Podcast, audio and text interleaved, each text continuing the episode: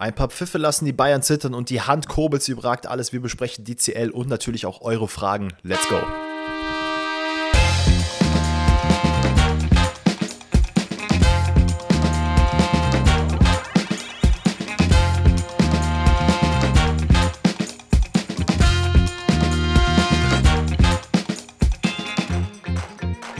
Alle miteinander, herzlich willkommen zu einer neuen Episode Pfosten rettet heute an einem wundervollen Donnerstag, an dem bei mir, muss ich ehrlicherweise sagen, die Müdigkeit so geisteskrank reinkickt, das ist schon nicht mehr feierlich.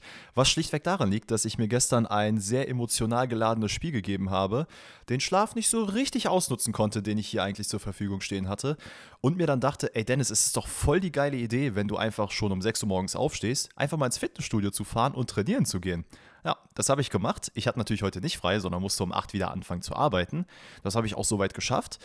Nur so im Laufe des Tages habe ich dann gemerkt, ey, irgendwie, wenn man ja früher aufsteht, dann ist der Tag ja auch viel länger. Ne? Makes sense. Also Brain Dennis hat auf jeden Fall zugeschlagen. Dementsprechend haben wir jetzt 18 Uhr. Es fühlt sich bei mir an, gerade als wären es schon 24 Uhr. Nichtsdestotrotz kann ich meine Freude gar nicht hier zurückhalten, dass ich wieder im Podcast bin. Und das mache ich natürlich nicht alleine, sondern mit meinem sehr verehrten Co-Host Alex. Und ich frage, wie geht's dir? Bist du auch müde? Also mit anderen Worten willst du sagen, du bist einfach eine Maschine. Weil wer zur Hölle steht denn um 6 Uhr auf, um noch vor dem Job ins Fitnessstudio zu gehen? Also ich würde mal behaupten, von den ewig vielen Zuschauern, die wir hier haben, sind das vielleicht so zwei oder so. Also kann ich mir nicht vorstellen, dass das irgendwer geil findet, weil es gibt ja eigentlich nichts Geileres, als zumindest so ein bisschen länger zu schlafen. Ne? Ich weiß, wir hatten ja auch mal die Frage, Frühaufsteher oder nicht. Ähm, da ist Danny natürlich äh, der Early Bird und ich bin eher so mittelmäßig. Ich stehe jetzt nicht um 12 auf, wie ich das früher gemacht habe, aber so ein 8, 9 ist schon okay, von meiner Seite zumindest. Aber die Frage ging natürlich an mich. Mir geht's gut, ich bin immer müde. Ich weiß nicht warum, keine Ahnung. ähm, aber es ist halt leider so. Ich glaube, das liegt vielleicht daran, dass ähm, Teil meines Jobs ist, einfach ab 8, 9 Uhr auf den Bildschirm zu stieren und dann abends erst fertig zu sein. Das könnte durchaus damit zusammenhängen. Aber trotzdem, das trübt meine Laune nicht, denn auch ich habe natürlich einen wundervollen äh, Champions League-Spieltag mitbekommen, über den wir gleich reden wollen. Aber mir geht es so ein bisschen wie dir. Es war schon ein zumindest über 70 Minuten in meinem Fall ein äh, emotional, äh, ja, nicht, nicht so berauschendes Spiel, sage ich mal. Die, die Pumpe ging ein bisschen. Ich weiß, du bist jemand, der dem das noch mehr ankratzt und das auch sehr, sehr oft in den nächsten und übernächsten Tag ja, noch mitnimmt. Das ist richtig. Bei mir, sobald das Spiel vorbei ist, geht es eigentlich so. Aber naja, ähm, das haben wir für euch in petto. Champions League Spieltag. Wir reden natürlich über die deutschen Spiele äh, und vor allen Dingen auch Bayern und Dortmund äh, in äh, en masse, würde ich sagen. Aber wir haben natürlich auch noch QA-Fragen für euch vorbereitet. Ihr habt euch nicht lumpen lassen und wieder einige gute Sachen eingeschickt. Alles äh, zu seiner Zeit. Aber ich glaube, du woll wolltest noch irgendwas erzählen oder war das das mit dem Müde, was du erzählen wolltest? Ich wollte es tatsächlich mit dem Müde erzählen und ah, okay. äh, vielleicht auch noch anschließend daran. Ich bin auf jeden Fall nicht der Einzige, der auf die Idee kommt, um die Uhrzeit trainieren zu gehen, denn das Fitnessstudio Gut, war natürlich jetzt schon ein bisschen besucht. nicht, weil es hat ja auf. Die machen ja nicht nur für dich auf. Ey, I mean, scheinbar ist das ein Ding in der USA, dass das Leute machen, aber die fangen auch scheinbar erst um elf an zu arbeiten. Dementsprechend stehen die halt entspannt auf und gehen dann erst ins Fitnessstudio. Ey, das sind ja, bei mir jetzt auch keine, keine Daily-Geschichte, das, das bleibt mal auf jeden Fall fest hier. Aber weswegen ich auch gestern nicht einschlafen konnte, das ist natürlich zu einem emotionsgetrieben wegen dem BVB-Spiel, aber weil ich auch weiß, dass ich ja dann beim nächsten Spiel auch im Stadion sein werde und ich muss ehrlich sagen, ich meine, da gehen wir gleich ein bisschen intensiver drauf ein, aber die Newcastle-Fans haben mich halt so krank überrascht. Ich habe damit überhaupt nicht gerechnet, dass das so wild ist. Ich meine, bei PSG war es schon wild, aber jetzt gegen Dortmund das nochmal zu sehen, boah, ich freue mich so hardcore, wie das sein wird, wenn es dann in Dortmund ist, auf der Süd. Ich bin gespannt. Das ging gestern Stimmt, so mein Kopf ein bisschen vor. Du bist vor. ja auch auf der Süd unterwegs. Ne? Da bin ich auch besonders gespannt drauf, weil du ja schon auch öfter im Podcast erzählt hast, dass es von dir so eine Art Traum ist, da mal am Start zu sein. Bin ich sehr gespannt auf deinen Bericht. Aber ich glaube, wir machen es, wie wir es eigentlich jeden Donnerstag machen, wenn Mittwoch und Dienstag Champions League war. Wir gehen deutschen Spiel natürlich durch, aber starten mit dem, was vom Prestige und auch vom Spannungslevel vielleicht jetzt nicht so auf dem höchsten Niveau ist. Die Frage ist jetzt, mit welchem der beiden wir anfangen, weil ich finde, die nehmen sich nicht so geisteskrank viel. Spannung war natürlich bei dem einen ein bisschen mehr vorhanden, da bei dem anderen bisschen weniger. Entweder Young Boys City, ja, Young Boys City sage ich, Leipzig Roter Stern. Ich lese einfach hier komplett falsch vor. Leipzig Roter Stern. Und natürlich das Unionsspiel, äh, was sehr, sehr bitter verlaufen ist. Worauf hast du mehr Bock? Ich würde sagen, wir haken ganz schnell das äh, RB-Spiel ab. Ja. Also eigentlich beide Spiele, aber ich würde mit dem RB-Spiel gerne anfangen, weil, um ehrlich zu sein, ähm, wir können euch hier jetzt nicht extrem viel liefern, weil das Spiel eigentlich genau das gegeben hat, was man vorher erwartet hat in meinen Augen. Man hat damit gerechnet, dass Roter Stern Belgrad tief stehen wird und versucht, die Chancen zu nutzen, die RB in irgendeiner Art und Weise mal geben könnte. Eventuell durch einen Fehler, ähm, durch einen Standard, whatsoever genau das ist es im Endeffekt auch gewesen. RB Leipzig hat ein geduldiges Spiel gemacht, ist sehr, sehr früh immer draufgegangen, halt das, was man von RB auch kennt, den typischen Roseball, äh, versucht dann auch ganz simpel die Spelle auszuspielen, kommt durchweg ins, im Spiel zu sehr, sehr vielen Chancen. Äh, das 1-0 fängt auch schon, fällt auch schon in der 12. Minute. Genau das, was ich gerade angesprochen habe. Frühes Gegenpressing, man erobert den Ball auf der rechten Seite und ey, es ist wirklich Fußball einmal eins. Man spielt den Ball einfach über Xavi Simmons rüber zu David Raum, der hineinläuft. Belgrad so ein bisschen überfordert, versucht sich eigentlich komplett auf Xavi Simmons zu fokussieren. Raum nimmt den dann nicht äh, direkt mit, sondern schließt direkt ab, macht es sehr, sehr gut und ey, dann steht es auch schon 1-0. Ähm, auf der anderen Seite gibt es dann, glaube ich, einen vermeintlichen Elfmeter, der dann aber zurückgenommen wird, auch zu Recht. Äh, Lukeber ist es, der im ersten Moment reingrätscht und man schreit auf und denkt sich, okay, das ist eigentlich ein glasklarer Elfer. VAR plus 1 an dieser Stelle, den wir natürlich hier bei der Champions League nicht mitzählen. Ähm, ja, ja, und also, am Ende trifft Lukeber den Ball komplett richtig und es ist halt auch, auch folgerecht kein Elfmeter ich würde da auch komplett mitgehen, so von meiner Bewertung aus. Du hast das eigentlich schon ganz gut umrissen, was Leipzig hier in diesem Spiel macht. Ich finde, es ist eine gute und solide Leistung. Man macht das, was man machen muss. Auch zur Wahrheit gehört, finde ich aber, dass ähm, Roter Stern durchaus kein schlechtes Spiel macht. Also ich hätte eher gedacht, dass das hier so ein, so ein Walk in the Park für Leipzig wird. Und das war es zum Teil nicht. Es gibt ja noch den Anschlusstreffer. Mhm. Erstmal aber natürlich das 2-0. Ähm, aber ich finde, gerade nach der Pause kommt Belgrad eigentlich äh, ein bisschen besser rein. Und wenn sich da nicht Xavi den Ball nimmt und einfach andribbelt und anderslos in den Winkel schweißt, dann könnte es Wahnsinn. hier vielleicht ein bisschen tricky werden. Aber Leipzig hat das ganz gut gemacht und letztendlich auch die verdienten drei Punkte mitbekommen, mitgenommen. Der verdiente Anschlusstreffer, 70. Minute, den haben wir auch noch auf der Liste. Stammenich ist es, glaube ich, ja, muss ein bisschen, bisschen Unglück halt dabei. Ne? Es ist ein abgefälschter Schuss, den Kampel irgendwie zu blocken versucht, der dann zu ihm irgendwie durchrutscht und dann äh, schießt er dann einfach rein. Da gab es nochmal kurz dann die Frage, mh, hm, was macht jetzt hier Leipzig, fangen die nochmal an zu zittern, aber Rosa hat das gut moderiert und auch mit den Auswechslungen und generell auch. Ist halt, wenn du, wenn du von der Bank halt nochmal dann so Leute bringen kannst, wie ein Timo Werner oder so oder ein Openda ja. auch, das ist äh, natürlich nochmal ein ganz anderes Kaliber und letztendlich dann mit dem 3 zu 1, 84. später Deckel. Es ist irgendwie ein ganz, ganz weirdes Flippertor, weil keiner im Strafraum den Ball so richtig kontrollieren kann. Ich glaube, letztendlich ist es, ich weiß gar nicht, wer es war, der da den Ball an die Latte buxiert und von da geht er dann zu Olmo, der ihn dann einfach einschieben kann. Aber ja, großes Tovabo und deswegen stimme ich da dir zu. Wir können das äh, Spiel, glaube ich, sehr, sehr schnell irgendwie abfrühstücken. Leipzig gewinnt verdient. Im, Zwe im, Zweifel, Im Zweifel kannst du einfach Josef Paulsen sagen. Der ist aktuell an so vielen Sachen beteiligt, das ist der Wahnsinn. Ja. By the way, für euch, die es jetzt noch nicht mitbekommen haben, Josef Paulsen hat jetzt auch nochmal verlängert bei RB, ist jetzt. Äh, bleibt, glaube ich, einfach für immer dort. Ich, der wird äh, sicherlich keinen neuen Verein mehr finden. für immer. ja, es, es war ja wild. Der war ja im Sommer sogar so in halbem Gespräch mit Borussia Dortmund angeblich. Das hätte ist schon krass. Hätte ich geil gefunden. Also ich muss sagen, Josef Paulsen ist auch ein sehr, sehr underrateder Spieler, der eigentlich immer genau das macht, wofür du ihn auf dem Platz haben willst. Ist ein absoluter Kämpfer.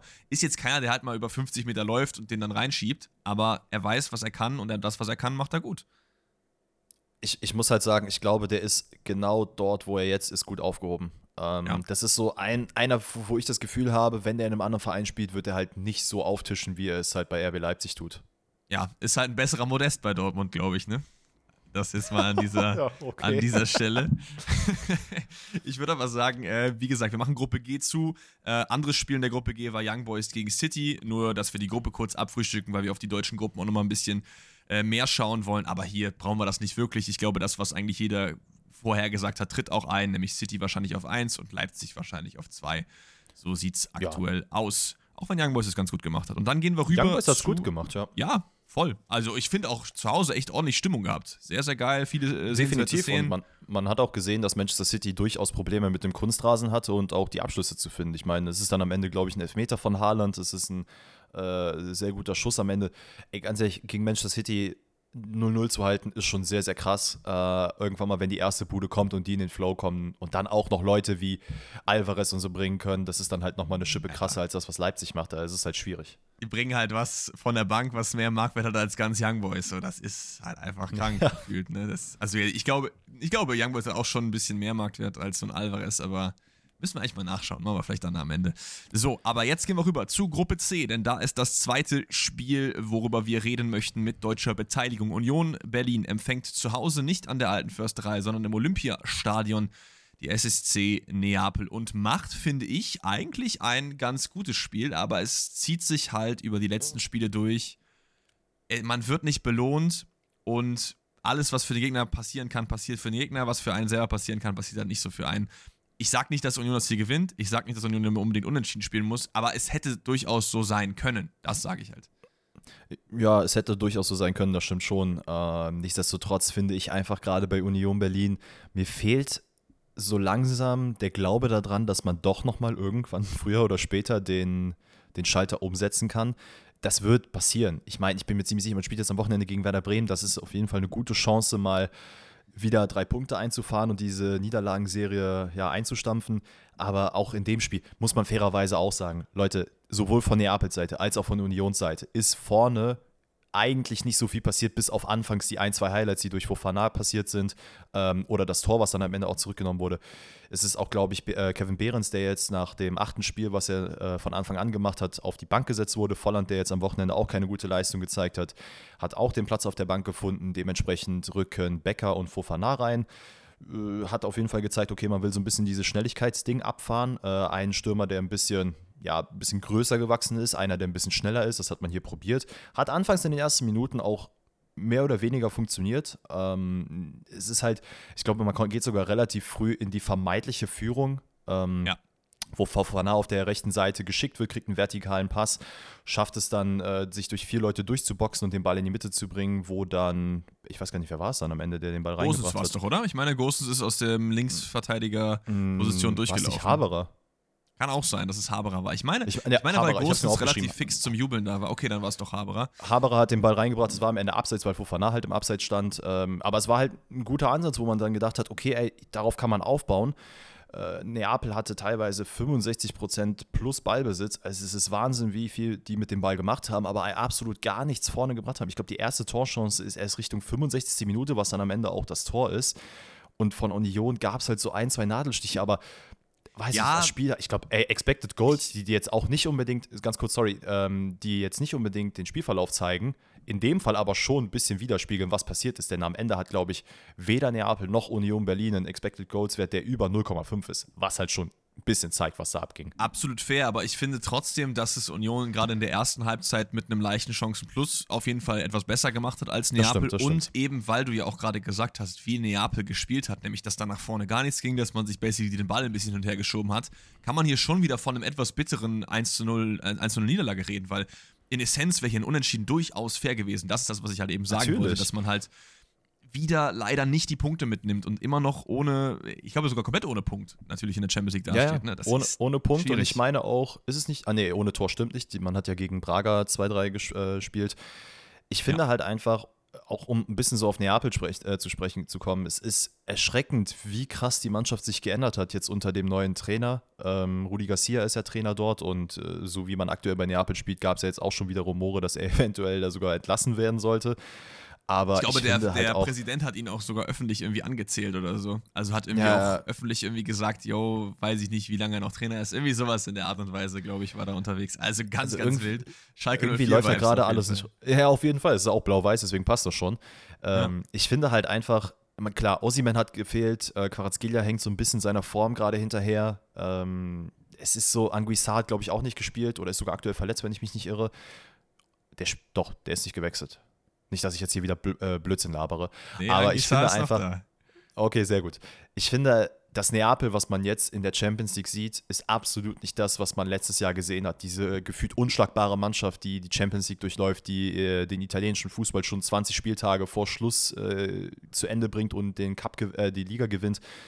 Das vermittelt mir das Team aktuell gar nicht. Und ich, ich, ich kann es mir nicht erklären, ob es am Trainer liegt, der jetzt gewechselt ist, ob es generell an den aktuellen ja, Sachen ist, die innerhalb des Vereins passieren. Wir hatten vor ein paar Wochen mal angesprochen, diese Osiman-Geschichte, äh, wo über Social Media sich über ihn lustig gemacht wurde, vermeintlich. ich kann es mir nicht erklären. Ich finde es äh, einfach nur sehr schade. Ich finde es auch sehr schade aus Union-Sicht, wenn man überlegt, dass man jetzt drei Spiele hatte. Man spielt gegen Real, wo man, glaube ich, in der letzten Sekunde von Bellingham einen reingedrückt bekommt und das Spiel halt äh, dann unglücklich verliert. Man spielt gegen Prager, wo man einfach einen Totalausfall irgendwann ab der 80. hatte und dann sich noch äh, drei Dinger fängt und am Ende dann noch, glaube ich, auch wieder in der letzten Sekunde verliert. Und dann ist es hier halt so eine Einzelaktion von Quarazkelia in der 65. Minute, wo er sich dann halt durch zwei Leute durchdribbelt und Raspadori einfach reinläuft und den Fuß hält und der Ball dann einfach unhaltbar an Renault vorbei ins kurze Eck geht. Das sind halt so Sachen, die, das ist halt sehr schade, wenn du halt wegen solchen Sachen da mit null Punkten am Ende dastehst. Klar, du hättest in jedem dieser Spiele mindestens einen mitnehmen können, teilweise sogar drei. Und das hat, hinterlässt halt einfach keinen guten Eindruck. Wenn man auch dazu noch nimmt, wie es Union gerade in der Liga geht, dann steckt der Verein natürlich in der Krise. Aber ich würde trotzdem sagen, lasst mal die Kirche im Dorf, weil die Art und Weise, wie man in der Champions League, der höchsten Form, dem besten Wettbewerb, den der europäische, wahrscheinlich sogar der Weltfußball außerhalb der WM oder so zu bieten hat, wie man da performt hat, fand ich, war das nicht schlecht. Deswegen, die Punkte werden irgendwann wieder kommen, man wird sich daraus befreien. Ich glaube, man muss sich halt so ein bisschen davon verabschieden, dass Union Berlin ein Top 4, Top 5, Top 6 Team konstant in der Bundesliga ist. Ich glaube, du wirst zwischendurch immer wieder diese Saisons haben, wo man halt nur an Europa kratzt und es nicht jetzt irgendwie safe Champions League wird so man mhm. ist halt einfach auch sehr verwöhnt von den letzten Saisons gewesen. So. Deswegen, ich habe viel gelesen, ja, wann geht denn der Urs Fischer und meint ihr das und dies und das, aber glaube ich einfach nicht. Das wär, macht in meinen Augen absolut gar keinen Sinn. Es ist so ein bisschen, dieser Mann passt einfach wie, wie zu diesem Verein auf Arsch auf Eimer. Warum würde ich den jetzt da irgendwie entlassen? Macht halt gar keinen Sinn, nur weil es halt in der CL nicht läuft, wovon man sowieso nur ausgegangen ist, dass man maximal Dritter wird. Und das ist ja selber nicht mal äh, weit weg. Also du kannst ja immer noch mit ein bisschen Glück jetzt irgendwie gegen realen Punkt holen und gegen Neapel Rückspiel und gegen Braga gewinnen. Da hast du fünf, dann kannst du easy Europa League noch spielen. Also es ist jetzt nicht so, dass ja. man jetzt schon ausgeschieden ist. Äh, de definitiv. Ich finde auch die Gespräche um Urs Fischer, dass sie jetzt anfangen, okay, ja, vielleicht macht es Sinn, aber ich würde auch in keinster Art und Weise darüber nachdenken, ihn da jetzt zu entlassen. Ich glaube, das ist gerade das, was Union am Ende auch das Rückgrat brechen würde. Äh, wenn man auch sich anschaut, wie der Fansupporter ist, es ist ja nicht zu vergleichen mit dem, und es tut, tut mir persönlich sehr leid an alle Schalke-Fans, dass ich jetzt äh, gefühlt in jeder Podcast-Folge Schalke hier als das unglückliche Negativbeispiel für alles nehme, aber wie die Fans dort im letzten Spieltag gegen KSC die, äh, die Mannschaft zusammengeschissen hat und gesagt hat, so, Alter, reißt euch da jetzt mal zusammen und spielt mal wieder Fußball. Das, was Union-Fans gemacht haben, falls ihr es nicht gesehen habt, schaut mal, glaube ich, auf dem The Zone ähm, Instagram-Kanal nach, da könnt ihr es auf jeden Fall sehen. Unbezahlte Werbung an dieser Stelle. Aber da sieht man und hört man auch, was die, äh, was die Anhänger von Union einfach den Fans sagen, äh, den Spielern sagen. Von wegen, ey, das war ein gutes Spiel, das ist Neapel, das ist die beste Mannschaft Italiens ey, alles gut, wir supporten euch weiter. Das ist genau das, was es braucht. Ähm, ja. Im Gegensatz dazu braucht es natürlich nicht so Geschichten wie Fofana, der ausgewechselt wird und den Handschlag gegenüber Urs Fischer verweigert. Aus Emotionen getrieben, wie er im Nachgang sagt. Er wird jetzt aber auch, das kam jetzt auch schon heute im Laufe des Tages raus, dass er für eine Woche suspendiert wird. Ähm, wird, glaube ich, nächste Woche Mittwoch wieder zum Mannschaftstraining hin, ähm, dazukommen und dann wahrscheinlich darauf die Woche auch wieder spielen muss ich ehrlich sagen, finde ich vollkommen fair, dass man da so durchgreift, dass man das nicht durchgehen lässt, nur weil das ein Spieler ist, der vom FC Chelsea kam, der vermeintlich ein bisschen größer ist und ein bisschen mehr Strahlkraft hat, wenn man es so nennen will. Finde ich komplett richtig, dass man das macht. Urs Fischer hat auch gesagt, ey, der Junge, hoffentlich lernt er daraus. Wir haben darüber gesprochen, es ist alles in Ordnung, aber es ist einfach eine disziplinarische Maßnahme, die man äh, treffen muss. Ja, ich muss ehrlich gesagt sagen, als ich das mitbekommen habe, dass er eine Woche wirklich suspendiert ist, dachte ich mir so, mh, hm, ist es nicht vielleicht ein bisschen hart für einen jungen Kerl, für den es natürlich auch, der war jetzt vor einem Jahr noch in Norwegen unterwegs, dann zu Chelsea, dann direkt ausgeliehen zu Union Berlin. Das ist einfach auch eine, eine wilde, wilde Welt und eigentlich nur mit seiner eigenen Leistung frustriert. Es ist natürlich, brauchen wir nicht drüber reden, keine gute Aktion und es ist auch respektlos gegenüber dem Trainer, der ja zu dir hinkommt und sagt, hey, Datro, gib mir die Hand, gutes Spiel, was weiß ich. Mhm. Ich, ich, ich weiß nicht, vielleicht klingt auch Suspendierung in meinem Kopf irgendwie so ein bisschen zu hart, aber ich bin erstmal so ein bisschen drüber gestolpert. Weißt du, wie ich meine? Weil ich mir dachte, so, ey, der Mann ist jetzt 19, 20, irgendwie sowas. Also wirklich mhm. noch extrem, extrem jung. Safe hat er da nichts Böses gewollt und hat sich auch, glaube ich, direkt im Nachgang entschuldigt. Da war jetzt meine erste Reaktion einfach, dass eine Suspendierung ein bisschen zu hart ist. Ich gehe aber schon mit, dass es nicht, natürlich nicht konsequenzlos bleiben kann, gerade wenn es dem Verein gerade äh, generell nicht so gut geht, man in irgendeiner Krise unterwegs ist, dass man da irgendwie auch jetzt ein bisschen Zeichen setzen muss, dass sowas halt nicht geht. Es geht hier um Zusammenhalt und das symbolisiert halt eben nicht genau. Zusammenhalt. Genau. Dann verstehe ich das schon wieder, aber ich wollte dir nur mal erklären, was so meine erste Reaktion halt war. Ich, ich kann das nachvollziehen. Ich muss allerdings da vielleicht nochmal ein Argument bringen, was es dann was sich vielleicht umstimmen könnte, mhm. ähm, ist einfach, wenn du weißt, du hast gerade gesagt, er ist 20 Jahre alt oder er ist noch sehr, sehr jung generell, ist egal wie alt er ist. Ähm, diese, er hat bei Chelsea, glaube ich, ein paar Mal mittrainiert und ist dann direkt zur Union ausgeliehen ja, ja. worden, vorher in Norwegen unterwegs. Dass so jemand dann irgendwo in einer Champions League-Mannschaft spielt und meint, er müsse jetzt solche Sachen machen. Ganz egal, ja. ob es emotionsgetrieben ist, ob das ein Typ ist oder, oder, oder. Aber solchen Leuten musst du halt früh genug klar machen, ey, das ist Teamsport, das ist keine Einzeleinheit. Weil lass ihn das zwei, dreimal durchgehen. Fernab von Fofana, das kann halt jeder sein. Egal welcher Spieler so früh schon angezeigt bekommt, ey, das ist kacke, dass du es gemacht hast, aber dir passiert nichts dadurch entstehen halt diese Spieler, wo man sich am Ende denkt, ja, Digga, das ist doch, das ist doch ein Teamsport, kein Einzelsport. Deswegen finde ich es grundsätzlich gut, dass man hier einfach sagt, ey, wir haben darüber geredet, das ist alles fein, aber wir müssen das jetzt einfach mal machen, damit du checkst, ey, sowas geht halt nicht, egal wie emotional getrieben du bist. Und was halt auch wieder dafür spricht, ist halt eben, weil er noch so jung ist, ist es natürlich auch so ein bisschen eine Lernkurve theoretisch geben kann dadurch, ne? dass man halt dann irgendwie das ein zweites Mal nicht macht, weil man halt weiß, ey, auch ein Verein wie Union Berlin greift halt da extrem hart durch und sagt, eine Woche darfst du nicht mitmachen, so fair. Ich glaube, du hast mich schon bekommen. Wie gesagt, war halt nur das Erste, was ich gedacht habe, als ich diese Headline gelesen habe, suspendiert für eine Woche. Aber es ist wahrscheinlich gar nicht so schlimm. Ähm, wenn du nichts mehr zum Unionsspiel hast, weil Highlights haben wir alle durchgesprochen, waren halt wie gesagt nicht viele, über Fofana haben wir auch geredet, würde ich sagen, Gehen wir weiter zu entweder Bayern oder Dortmund, je nachdem, wo du mehr Redebedarf hast. Das würden wir vielleicht ein bisschen weiter nach hinten schieben. Also, äh, hast du noch was zur Union oder sollen wir weitergehen? Wir können gerne weitergehen. Wir können auch gerne mit den Bayern anfangen, dann sind wir hier wieder chronologisch äh, im Spiel.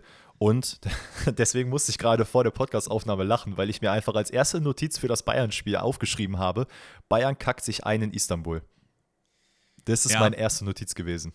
Und ja. ich finde, das trifft auf den ersten Minuten perfekt ein.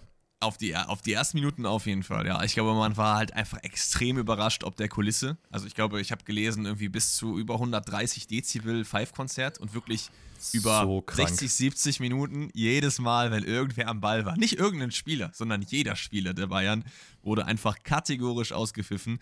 Und das macht natürlich auch was mit einem so, ne? Also es gibt natürlich Klar. verschiedene Spielercharaktere, denen das gar nichts ausmacht oder die das sogar lieben. Ich glaube, Danny wäre ja so jemand, der würde das richtig anstacheln. Ich bin so jemand, bei mir schlottern da die Knie, ne? Also sage ich ganz ehrlich, wenn mich da äh, 50, 40, 50.000 Leute, ich weiß nicht, wie viel da reingehen in das äh, Istanbul-Stadion, äh, auspfeifen, da geht bei mir gar nichts mehr, ne? Und ich glaube, wie äh. du richtig gesagt hast, äh, Bayern war so ein bisschen überrascht, ja?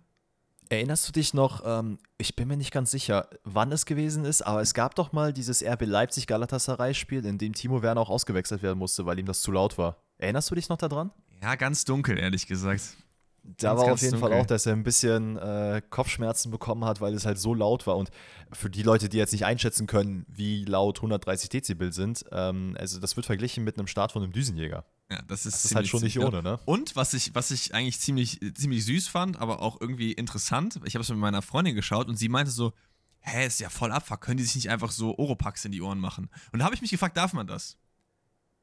Also ich meine, ja, das ist natürlich es ist natürlich dumm, weil du hörst halt deine Mates und die Kommandos nicht mehr, aber dürfte man theoretisch sich Oropax als Spieler in, in die Ohren packen? Das ist, ich, will, ich glaube, ich, ich glaube da, würde in, da würde in irgendeiner Art und Weise bestimmt Verletzungsgefahr entstehen, wenn du mal Kopf an Kopf knallst, dass dir so ein Ding tiefer ja. reinrutscht, whatsoever. Ich glaube, das ist, äh, wird nicht gerne gesehen. Abseits davon, in dem Spiel ist es sogar eigentlich egal, ob du die drinne hast oder nicht. Weil klar, du hilfst dir selber damit, dass du halt nichts hörst. Aber wenn das Argument kommt, ja, da hört man ja die, äh, die Mitspieler nicht, die hörst du ja so oder so nicht. Also du hörst ja auch keine Traineranweisung. Das Spiel, das hättest du auch einfach wirklich komplett stumm leiten Stimmt, es war richtig geil, wie Thomas Tuchel da verzweifelt versucht hat, irgendwelche Anweisungen zu geben und dann die Kommentatoren auch so meinten so, ey Thomas, das war's jetzt für 45 Minuten, ne? Du kannst in der Pause was sagen, aber der Rest, das geht einfach nicht. Ist natürlich ein kranker Vorteil und natürlich auch für jeden, der nach Istanbul kommt, generell, also ob es jetzt äh, äh Fener oder Gala ist, das ist immer eine kranke Stimmung natürlich eine dicke, dicke Hürde. Und die Bayern nehmen diese Hürde, aber auf jeden Fall mit ein bisschen Stolpern. Denn du hast es angesprochen, sie, äh, ich werde jetzt nicht deine, deine Sprache verwenden, aber es geht ihnen im Darum nicht so gut, würde ich mal sagen.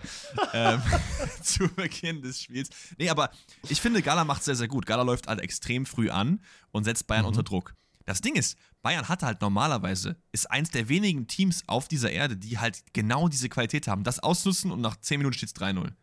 Weil, wenn ja. du das gut spielst, dann geht das. Aber das haben sie halt eben irgendwie nicht hinbekommen. Die Räume, die sich ergeben haben, wurden meiner Meinung nach viel zu selten genutzt. Körpersprache nicht gut. Man hat teilweise Leute angespielt, die enorm unter Druck waren. Ich erinnere mich da an ein, zwei Pässe auf Kimmich, wo ich mir dachte, darfst du niemals den Ball ins Spiel, weil direkt neben mir stehen zwei Leute. So, natürlich verlierst mhm. du dann, bei Musiala ebenfalls auch. Und das, das darfst du halt nicht machen. So. Ich meine, man geht trotzdem in der 8 Minute in Führung. Da ist es dann mal so ein schöner öffnender Ball von Delicht. Da hat man mal kurz einen Breather, hat ein bisschen Zeit. Delicht überspielt, glaube ich, die beiden, äh, die, die Sturm- und die Mittelfeldreihe direkt mit dem Ball. Und dann geht der Konter weiter über Musiala und äh, Leroy Sané der dann letztendlich hier auf Command rüberlegt. Ich glaube, es ist Karatas, der da versucht, ihn irgendwie abzugrätschen, dann leider katastrophal vorbeigrätscht und da hast du dann verloren, ne? wenn da ein Coman oder irgendwer anders steht von den Bayern, der ist halt dann drin. Und dann war halt so ein bisschen die Frage, was macht jetzt Gala? Macht jetzt Gala weiter mhm. mit dem hohen Anlaufen oder überlegt man sich jetzt einen neuen Matchplan? Und Gala sagt, nö, wir bleiben unserer Linie treu. Und es hat funktioniert. Wenn du dir die ganze erste Halbzeit anschaust, dann ist Gala die bessere Mannschaft, weil man presst krass ja? gut rein, hat viele, viele hohe Ballgewinne, vor allen Dingen aber auch extrem viele Chancen. Und da zeigt sich dann wieder, es ist leider nicht irgendwie Manchester City, sondern es ist halt Galatasaray Istanbul, denn die macht man einfach nicht rein. Also wirklich, was da liegen geblieben ist. Aktür Koglu hat zweimal dicke Möglichkeiten. Die eine hat der Mario Gomez Gedächtnisschuss gemacht, wo er da wirklich aus zwei Metern den noch drüber hebt. Ich weiß nicht, ob er irgendwie mhm. Rücklage hatte, keine Ahnung, woran das lag. Aber die müssen einfach rein, wenn du dieses Spiel gewinnen wirst, weil auf der anderen Seite, was Bayern natürlich auch wusste, das geht nicht das ganze Spiel. Ne? Es geht einfach ja, nicht. Das stimmt. Ich meine, es hat sich am Ende auch gezeigt, dass es nicht so ausgegangen ist, aber ich glaube, was auch noch diesen ganzen, wie Bayern in der ersten Halbzeit gespielt hat, äh, ja, ein bisschen befürwortet, dass es halt sehr schwer war für sie, ist einfach nicht nur diese Pfiffe und das generelle Stadion, die Stadionatmosphäre, sondern auch einfach die Überraschung, dass halt Gala überhaupt so krank anläuft und so versucht, im Spiel mitzuwirken. Äh, weil ich muss ehrlich sagen, das habe ich auch nicht erwartet. Klar, ich habe am Montag gesagt, ey, Gala gewinnt gegen Bayern. Ähm, habe aber ehrlicherweise Stimmt. gedacht, okay, das wird ein schneller Eindämpfer, wie du jetzt gesagt hast, nach acht Minuten führt man 1-0 und danach äh, ist der Stecker schon gezogen. Aber man hat ja noch genug Ausdauer und Energie und schafft es ja eigentlich auch, wie du gerade gesagt hast, ne, zu vielen Chancen. Icardi hat auch unglaublich viele Chancen. Äh, der hatte richtig Bock auf das Spiel, nur am Ende scheint ihm ein bisschen die Knie geschlottert zu haben, als er dann doch am Ende vor dem Tor stand, obwohl er das kennt. Äh, nichtsdestotrotz, es kommt ja dann auch später noch zu dem, äh, zu dem Elfmeter, wo Kimmich in meinen Augen wirklich absolut kacke reingrätscht, for no reason. Das und stimmt. dann einfach auch noch zum Schiri läuft und sich beschwert, wo ich mir denke, Bruder. Ich weiß aber, warum er sich keine beschwert. Beschwerde. Ich weiß, warum er sich beschwert, weil ich finde, dass Icardi das natürlich auch sehr, sehr dankend annimmt. Und egal, welche Einstellung du dir anschaust, es ist ein Foul, du musst ihn geben.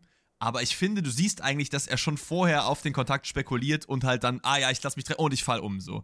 Also ich, ich glaube, Meinung es führt so ein bisschen, es, es, führt so ein bisschen aneinander oder ineinander zusammen, dass halt, ich glaube, es ist Kim, der ihn so ein bisschen von hinten Körperkontakt gibt, den er halt schon ja. dankend annimmt und dann sieht er, ah, Kimmich kommt auch noch, der ihn halt auch trifft, muss man ja auch an der Stelle sagen. Es ist ja jetzt nicht, dass er einfach nur hochspringt.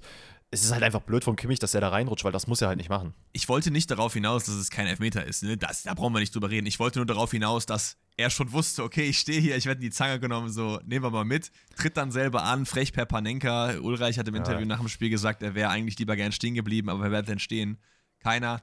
Und äh, ja, dann dachte ich mir. Aber ey, das ist wirklich Balls of Steel, dass der in der Situation einfach ein paar Lenker macht. Ich habe mir wirklich gedacht, Bruder, das ist einfach der Moment, an dem Alex sich dachte, ja, den darfst du in der Situation genau, auch machen. Genau, ja, Mann, du hast es verstanden. Den darfst du machen, weil du bist zu Hause gegen, du bist der Underdog, du hast volle Hütte, jeder pfeift.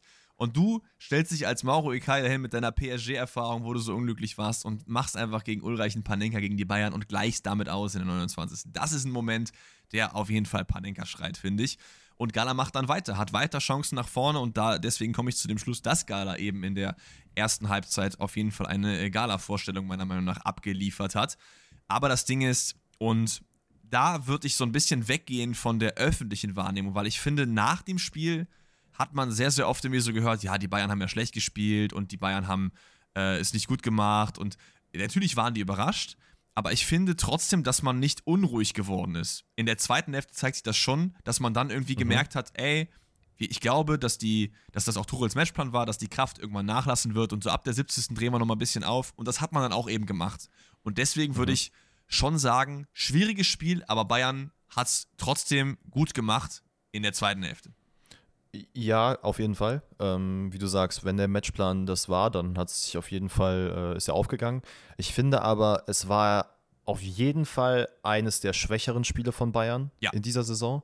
Ich finde, man hat, ähm, das, das, fehlt mir, das fällt mir in letzter Zeit so ein bisschen auf bei den Bayern. Es ist halt, wenn Leroy Sané oder Musiala nichts machen, dann bleibt halt sehr viel stehen. Mhm. Ich weiß nicht, woran es liegt, ob es dann die taktische Ausrichtung von Tuchel ist, ob es irgendwie noch die Einspielung von Kane ist, I don't know. Aber mir fehlt noch so ein bisschen dieses, ja, weiß ich nicht. Also dieses Bayern München, was man letzte, vorletzte Saison gemacht hat oder als sie die Champions League gewonnen haben, einfach dieses, okay, ey, egal was wir machen, es funktioniert und wir überrennen jeden. Das fehlt mir gerade noch. Man spielt und gewinnt, Klar. das ist ja das, worauf es ankommt. Es ist nicht zu vergleichen mit Dortmund, äh, wenn es jetzt vielleicht gerade so ein bisschen rüberkommt. Aber Ich würde ich Ja, würd bin gerade schon gespannt, sagen, dass, dass man das mit Dortmund vergleichen kann, weil das ist im Prinzip wie Dortmund in der Liga ist. So, es ist nicht so, dass Dortmund, was man gewohnt ist mit Offensivspektakel, jetzt wieder mehr, aber gerade der Anfang der Saison war nicht so, aber man gewinnt halt einfach Mhm. die Spiele so, ne? Ich stimme dir auf jeden Fall zu, es ist kein Hurra-Fußball. Nicht nur dieses Spiel jetzt, auch das Spiel in Kopenhagen, wo man erst zurücklag und dann Ja, eine reife Fall. Leistung abgeliefert hat und so weiter und so fort. Auch das war jetzt kein Glanzspiel, das sind halt Spiele, die hast man in den vergangenen Jahren gefühlt 4-5-0 immer gewonnen, so. Aber, und ich sage das, was ich auch schon in der Kopenhagen-Episode gesagt habe, mir fehlt da teilweise auch so ein bisschen der Respekt für diese, in Anführungszeichen, Underdog-Mannschaften. Wir haben es in der Champions League jetzt schon sehr, sehr oft gesehen, dass zum Beispiel ein Law, dass zum Beispiel jetzt auch ein Gala, ein Kopenhagen, dass die halt Stolpersteine halt sein können und auch sehr, sehr gute Mannschaften sind, äh, ganz entgegen dem, was man vielleicht im vorne, von vornherein irgendwie gedacht hat. Aber nichtsdestotrotz, ich werde hier nicht die Bayern-Brille aufziehen und sagen, ey, das war ja alles ganz super. Das sehe ich natürlich auch. Was ich nur sagen Mhm. wollte, ist, dass die zwei Tore, die man dann macht, hat man zum guten Zeitpunkt nochmal aufgedreht und das gut gemacht. 73. Wir werden die Highlights jetzt nochmal einmal kurz abfrühstücken. Kräfte lassen, wie gesagt, langsam nach. Musiala bedient da irgendwie Kane, der versucht erst per Hacke und ist dann per zweiten Schuss erfolgreich. Ja, das Glück ist dann mit den Tüchtigen, aber äh, hätte Gala ein, zwei mehr reingemacht, wäre es auf jeden Fall ein deutlich schwieriges Spiel gewesen. Und dann in der 79. zieht man komplett den Stecker. Diesmal ist es andersrum. Da bedient dann Kane Musiala. Der kann sich Zeit lassen und das Ding ist dann auch durch. Die Räume werden immer und immer größer. Man versucht halt von Galas Seite Mhm. nochmal ein bisschen was nach vorne, aber das war's dann. Schau mal, was die einzige Sache, die mich oder die ich noch zu dem Spiel sagen will, die mich ein bisschen gestört hat, ist, dass nach dem 3-1, klar, die Räume wurden offener, man hat gemerkt, Gala ist nicht mehr hinterher, versucht es auch nicht mehr richtig, weil sie im Kopf auch abgeschaltet haben. Ich meine, man hat auch gehört, die Fans sind deutlich zurückgefahren nach dem 3-1. Und was ich nur sehr schade finde, ist einfach, dass Bayern dann cocky wurde. Also da waren teilweise in Persona Matistel, Kimmich und Musiala zu viel so Spirenzchen und wir laufen mal hier und probieren mal das. Und es gibt ja auch diese eine Situation, ich weiß nicht, ob du die gerade auf dem Schirm hast, ich glaube, es ist, es ist sogar Musiala, der durch die Mitte durchbricht und Leroy Sané auf der linken Seite, wirklich, offen Holland, der steht so frei, der hätte da noch das 4-1 machen können, kriegt den Ball nicht, winkt ab, regt sich richtig auf, Bayern ist wieder in der Rückwärtsbewegung und Sané zeigt so ein bisschen wieder den Leroy Sané, den er halt jetzt am Anfang in der Bayern-Zeit hatte. Einfach dieses, ey, dann laufe ich halt einfach nicht mehr zurück, es ist mir zu blöd, ich kriege auf der linken Seite eh keine Bälle, das will ich halt nicht mehr. Und das darf nicht passieren, dass du in so Nee. eine Richtung dann riechst. Weil das musst du halt in diesem Spiel gar nicht machen. Versuch's halt auszuspielen. Klatscht die da von mir aus nochmal 5 oder 4 oder 5-1 weg. Aber mach nicht dieses, okay, jetzt halten wir den Ball nochmal fünfmal hoch oder so wie Eben. bei RB Leipzig, dass dann Openda mit David Raum Schnick, Schnack, Schnuck spielt, wer den Freistoß schießt. Also, bleib halt humble. Ja, das, das auf jeden Fall. Und vor allen Dingen, selbst wenn du irgendwie jetzt die Leute kommen mit dem Argument, ja, aber man wurde ja die ganze Zeit ausgepfiffen, so ist es doch viel, viel geiler, als Silencer noch zwei Dinger mehr zu machen. Als da irgendwie. Genau. Die, die, jeder weiß, dass die einfach technisch besser sind. Das weiß jeder Mensch. Also da brauchen wir nicht drüber reden. Das muss halt nicht sein. Da gehe ich komplett mit. Äh, und das führt halt auch so ein bisschen. Das sind nicht die Bayern, die ich sehen will. Ist einfach so. Ich möchte die Bayern sehen, die klinisch die Leute abfertigen. Ja, wir noch zwei Dinger machen. Fertig. Ich würde aber sagen, wir haben jetzt. Ja, genau. Ich würde aber sagen, wir haben ähm, eigentlich genug zum Spiel gesagt. Achter Auswärtssieg in Folge für den FC Bayern in der Champions League müsste auch irgendwie ein Rekord sein. Habe ich jetzt nicht genau nachgeguckt.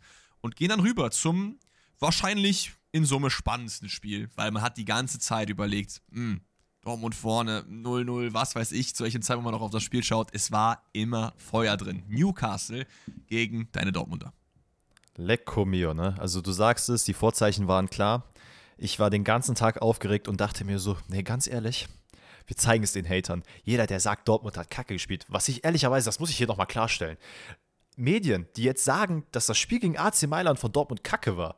Hä, Ja, das ist einfach eine große Lüge. Ich weiß nicht, was die Leute, was da für ein. Spiel gesehen haben. Ich auch nicht. Und das ist, liegt ganz bestimmt nicht daran, dass wir im Stadion waren. Klar hat das vielleicht ein bisschen Einfluss, aber Ja. nein, ganz ehrlich, Dortmund hat da gut gespielt. Das PSG-Spiel war scheiße. Das müssen wir jetzt einfach mal so sagen. Das haben wir abgehakt, zwar nur verloren, das ist okay.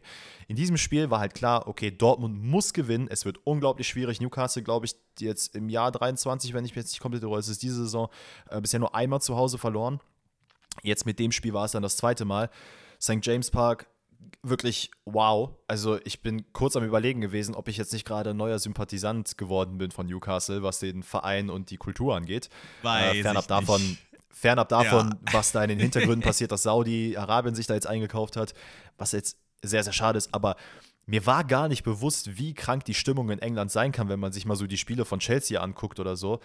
Da kannst du auch jeden anderen Verein nehmen. Also bei Chelsea läuft halt so eine Flagge irgendwann einmal im Stadion rum, wie so eine Laola-Welle. Das war's. Mehr passiert da auch nicht. Dann hast du anfangs ein bisschen Jubel, am Ende ein bisschen Jubel. Da war halt konsequent Feuer. Äh, Gordon, der halt wirklich alle angefeuert hat, die bei jeder Aktion, bei jeder Grätsche, bei jedem Ball, der ins Ausging, jedes Mal die Fans animiert, was zu machen. Sehr, sehr geil. Aber und da muss ich ehrlich sagen, war ich auch ein bisschen verwundert. Dortmund startet hochkonzentriert rein. Sehr, sehr überlegter Fußball. Wie kann das denn Unkom- sein? Da war Danny verwundert. Ja, es ist sehr, sehr unkompliziert und man kommt ja innerhalb der ersten zwei Minuten auf beiden Seiten zu Hochkarätern.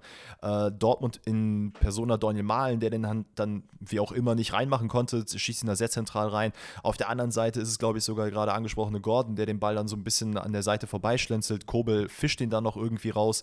Aber alles in allem, und das ist so ein bisschen der Key-Moment gewesen, wo ich sagen muss, okay, das hat man taktisch erkannt, wie man Newcastle ausspielen kann und das hat man ausgenutzt, ist nämlich das folgende dass Newcastle immer versucht, vorne sehr, sehr hoch anzulaufen. In der Regel mit fünf Leuten. Und Dortmund es früh genug geschafft hat, das zu sehen und bevor dieses Anlaufen passieren konnte, einfach mit einem vertikalen Steckpass es geschafft hat, das komplett auszuhebeln und dann eben in, in der Regel 5 gegen 3 in der äh, Vorwärtsbewegung zu sein. Und es waren immer wieder 1, zu, äh, 1 gegen 1 Situationen von Donnemal, von Sabitzer, von Reus, von you name it, von allen möglichen. Äh, und man hat sich halt wirklich sehr gute Chancen rausgespielt. Bisschen unglücklich, dass die da nicht reingegangen sind. Es- Ich erinnere da an diese eine Situation gegen Pope, wo zumal Malen ihn äh, anschießt und danach Füllkrug auch noch, was er sensationell hält. Also, ich dachte Ja. mir so, Digga, was, was ist mit dir, Oliver Kahn äh, Prime gerade, ne? Also, kannst du keinem erzählen. Aber Ja, ähm, englische Keeper normalerweise nicht so gut unterwegs, aber das hat er tatsächlich sehr, sehr gut gemacht. Ähm, ich finde auch generell, du hast es eigentlich perfekt beschrieben, wie Dortmund in dieses Spiel reingeht, mit sehr, sehr hoher Konzentration, mit einem sehr, sehr guten taktischen Plan, den sie auch stark umgesetzt haben. Ich finde auch gerade so ein, zwei Problemkinder haben auch ein gutes Spiel gemacht. Eine Matcher hat mir gut gefallen, der ja Mhm. letztendlich auch dann das Tor erzielt mit einem super Abschluss. Ähm, bisschen schade natürlich, dass Emre Can relativ früh, ich glaube noch erste Halbzeit ausgewechselt wird wegen Oberschenkelproblemen. Das willst du halt natürlich nicht sehen, weil Can ist natürlich schon abseits der Schelte, die wir ihm ja ab und an zu Recht, ab und an auch zu Unrecht geben, schon eine Säule des Dortmunder Teams. Da brauchen wir, glaube ich, auch nicht drüber reden, dass das der Fall ist. Schlotterbeck, finde ich, auch ein sehr, sehr gutes Spiel gemacht, defensiv konzentriert Ja. gewesen, beim Tor überragend mitgewirkt. Also, das sind doch die Dortmunder, die man international sehen möchte, nicht? Ja, Definitiv. Also klar, Emre Can, dass er dann am Ende ausgefallen ist und ausgewechselt wurde, ähm, war sehr schade. Ich glaube, er hat ein Eisbein bekommen und äh, laut Edin Terzic Aussage meinte der, es war einfach ein Schmerz, den er noch nie gespürt hat. Was war daran so lustig? Nee, ich, ich weiß nicht, dieses, dieses, dieses Wort erinnert mich aber wieder so an so, an so äh, Grundschulzeiten gefühlt. Und ich habe mir gerade so vorgestellt, wie in der Pressekonferenz ist, so, ja, ich habe halt ein Eisbein bekommen. So. Ich, ich weiß, ich fand das irgendwie funny. Ey, aber ist, also ich muss sagen, ich finde ich find Eisbein besser als Pferdekuss. oh ja, oh nee, das ist, das da- ist so ein Wort, was so, das darf man nur benutzen, wenn man 50 plus ist, glaube ich. Ja, wirklich. Leute, alle Leute, die jetzt hier zuhören, die unter 50 sind, bitte nutzt Eisbein und nicht Pferdekuss. Oder einfach, oder sagt, er hat mir einfach einen miesen Kick gegeben. Ein miesen Kick. Naja. Terzic- Also Emre Can leider verletzt runter, hat, hat einen miesen Kick bekommen, kann jedem mal passieren. Ja, ey, wie geil wäre das? ja, das wäre schon geil. Naja, ähm, zurück zum Spiel. Wie gesagt, es ist äh, am Ende eine sehr, sehr gute erste Halbzeit, die damit belohnt wird, dass äh, ja, in Matcher das 1-0 schießt, wo man ei- ehrlicherweise auch schon gesagt hat, so, boah, kacke, Alter, das jetzt hier mit dem 0-0, es wäre schon sehr wichtig, da nochmal das 1-0 zu machen. Also Momentum perfekt genutzt. Es ist äh, Schlotterbeck, der Eric Gordon so ein bisschen, ja, einfach sich in den Weg stellt und den Ball damit abluchst. In meinen Augen absolut gar kein Foul, weder von Nee. ihm noch vorher, wo angeblich vom, am Trikot gezogen wurde oder so ein Quatsch. Ähm, springt dann den Ball auf Reus, der kann ihn ganz gut festmachen und dann macht Schlotterbeck einen Lauf, der einfach Tutti ist, sprintet durch, äh, kriegt den Ball von Marco Reus und dann kommt es eben wieder zu diesen Über, ähm, Überzahlsituationen, schafft es dann den Ball in den Rückraum zu legen und im Match einfach mit einem überragenden Abschluss, also den so zu nehmen, der vorher noch auftitscht, den dann direkt zu nehmen per Volley, genial. Ähm, Pope dann leider machtlos und so führt man dann 1-0. Und dann war auch ziemlich sicher die Ansage von Edin Terzic, ähm, dass man einfach defensiv kompakt stehen muss. Und das hat man in meinen Augen auch in der zweiten Halbzeit gemacht. Äh, Newcastle klar mit mehr Ballbesitz, ähm, muss ich allerdings auch sagen, aber trotzdem ohne zwingende Chance, zumindest bis die letzten 5 oder 10, 15, nee, 5 bis 10 Minuten so. Ähm, Im Matchup mit sehr, sehr starken Aktionen, du hast angesprochen, äh, man versucht halt wirklich so ein bisschen, ja, einfach zu malochen, sagen wir es mal so. Und äh, belohnt sich dann auch schlichtweg damit, dass es am Ende das Glück des Tüchtigen ist, dass man die Lattentreffer von, äh, ich weiß gar nicht, von wem Ja. es war, ähm, Äh, ich meine, es war nicht reingehen. 86. 86. müsste es Wilson gewesen sein, der per Kopf irgendwie das Lattenkreuz trifft. Mhm. Da hätte Kobel auf jeden Fall nichts mehr machen können. Und ich glaube, acht Minuten später ist es dann Gordons Schuss, der abgefälscht wird und dann an die Latte geht. Aber ich sehe es wie du. Ja, es ist glücklich. Aber es ist auch Glück, was man sehr, sehr oft nicht hatte. Und irgendwann schwingt das Pendel Ja. halt wieder zurück. Dortmund hat hier in meinen Augen trotzdem komplett verdient drei Punkte mitgenommen, weil man einfach sich sehr gut auf den Gegner eingestellt hat, sehr gut auf die Aufgabe generell, auch auswärts, England, du hast die Stimmung angesprochen, auch immer schwierig teilweise. Und damit hat man sich in meinen Augen eine extrem gute Ausgangslage herangewirtschaftet in dieser komischen Todesgruppe. Und wer hätte gedacht, dass man nach drei Spielen sagt, ey, Dortmund sieht hier so aus, als könnten die durchaus was mitnehmen. Wobei man natürlich auch auf der anderen Seite sagen muss, es gibt einen in dieser Gruppe, der wirklich gar nicht abturnt. Das ist halt Milan, ne? Also, ja, keine Ahnung. Das ist natürlich, du sagst, es, es ist eine gute Situation. Es war, ein, also, es war ein Pflichtsieg, den man jetzt hier auch gemacht hat. Kobe vielleicht an der Stelle auch nochmal loben, weil der Mann einfach auch überragend im Spiel generell gehalten hat. Auch Hat nicht, nicht Man of die the Match geworden, ne? Nee, Daniel Malen tatsächlich, der einfach auch Why? sehr viele Aktionen nach vorne hatte. Ah, aber Kobel war schon besser. Ich hätte auch Kobel eher den Pokal gegeben dafür, aber, oder die Trophäe, der Pokal wäre ein bisschen hochgegriffen. Aber Pokal. ich finde, so, er hat halt die Bälle gut gehalten. Die Bälle, die er nicht halten konnte, hat er einfach an die Latte geguckt. Also überragend. Und am Ende, ja, du hast angesprochen, das andere Spiel, und damit können wir Dortmund so ein bisschen zumachen. Ähm, es ist auf der anderen Seite jetzt, ja, Milan gegen PSG. PSG hat äh, Milan 3-0 weggeklatscht, weil einfach Mbappé überragend gespielt hat. Also da waren Situationen, habe ich mich echt gefragt, so Alter, wie kann das sein, wie der da äh, Tomori beim 1-0 nass macht, ist Wild, ne? einfach der Wahnsinn. Also wow. Ich, Naja, ich finde aber aber, tatsächlich auf der, anderen harmlos. Seite, auf der anderen Seite einfach blutleer von Milan. Ne? Milan immer noch Ja. kein Tor erzielt. Ich glaube 0-0, 0-0 und jetzt äh, 3-0 gespielt, aber 3-0 hat verloren. Gar nicht gut. Ich weiß nicht, was da im Argen ist. Wir waren ja auch selber beim, beim Spiel im Stadion. Die haben so wilde Leute. Die haben auch gut sich verstärkt, gut eingekauft. Das war eigentlich so mein Call, dass die relativ easy auch in dieser Gruppe weiterkommen. Ich, hab ich, ich weiß gar nicht mehr, ob ich sie sogar auf 1 und PSG auf 2 hatte oder andersrum keine Ahnung, was da gerade los ist, aber auf jeden Fall gut für Dortmund. Ey, man spielt nochmal gegen Milan. Äh, natürlich zu Hause ist dann auch immer im San Siro eine dicke Aufgabe, aber das kann man packen. Man kann hier easy noch weiterkommen. Ey, ich bin, ich bin davon überzeugt, man spielt jetzt gegen Newcastle auch zu Hause, man spielt noch gegen PSG zu Hause und ich erinnere da an das letzte PSG-Spiel, was man zu Hause gespielt hat. Das war das äh, 2-1, was man gewonnen hat. Zwar mit äh, Haaland, der da nochmal einen reingebuttert hat, aber ich muss ehrlich sagen, ich bin guter Dinge, dass man es hier noch schafft, weiterzukommen, was auch einfach daran liegt, dass AC Mailand gerade am Schwächeln ist. Und ey, wer weiß, Newcastle ist jetzt gerade punktgleich und ich, ich bin mir gar nicht sicher. Weißt du das zufällig? Ist der direkte Vergleich als nächstes, wenn man punktgleich ist, oder ist es die Tordifferenz?